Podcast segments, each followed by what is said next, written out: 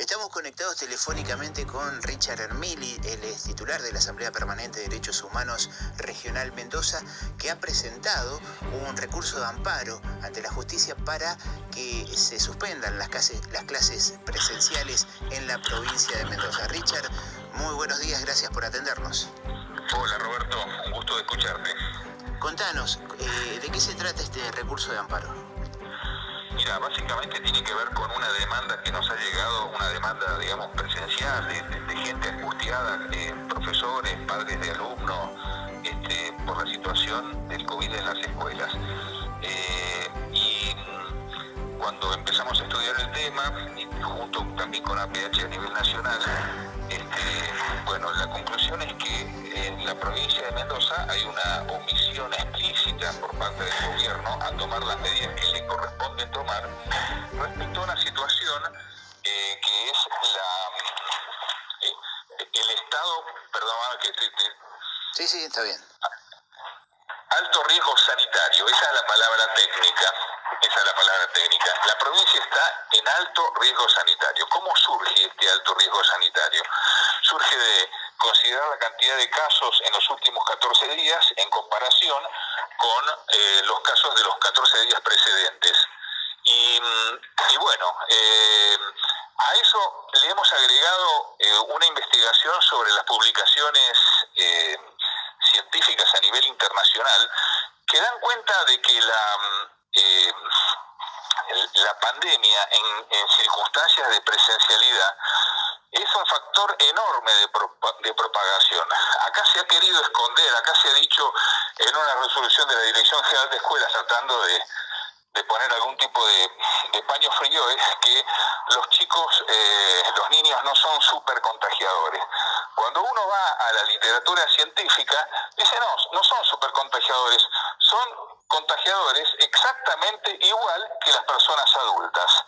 Entonces, eh, bueno, eh, la sumatoria del estado de situación de la pandemia, mirada técnicamente, la situación de la comunidad científica que alerta sobre los, problemas que que vienen asociados a la presencialidad. Y que no es solamente en la misma escuela, sino que a esto hay que sumarle el transporte en el servicio público, las aglomeraciones de los padres y las mamás al retirar a los chicos, en fin, hay, una constelación de circunstancias que todas sumadas nos hacen decirle a pedirle a la justicia eh, justamente que ordene eh, la suspensión de las clases como una medida para eh, mitigar el ascenso de, la curva de, contagios y de muertes, ¿por qué no decirlo? ¿no? Eh, justamente sobre ese tema se refirió el señor Tomás, el titular de la Dirección de eh, Educación en la provincia de Mendoza, y dijo que, lo dijo por Radio New Will, que la curva todavía no está en el pico. Esto es como llamar a los bomberos cuando el incendio está en su más alto nivel nos Mira, no hay, que ser, no, hay que, no hay que ser abogado, no hay que ser ingeniero, no hay que ser nada, hay que tener sentido común, es lo que vos decís, es, eh, tal cual, tal cual.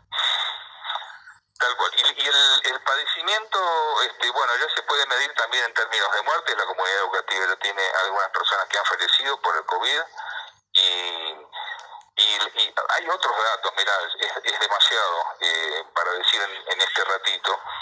Eh, eh, los chicos también pueden sufrir secuelas que van más allá de las cinco semanas, es decir, los chicos también se contagian, los chicos también mueren, eh, que la, proporción es más baja, claro que más baja que en los adultos, pero a todo esto estamos prácticamente analizando la situación sin tener en cuenta que ya llegó a, la, a Mendoza la variante P1 del COVID, este, que es este, cinco veces más contagiosa y que tiene una carga viral diez veces más grande.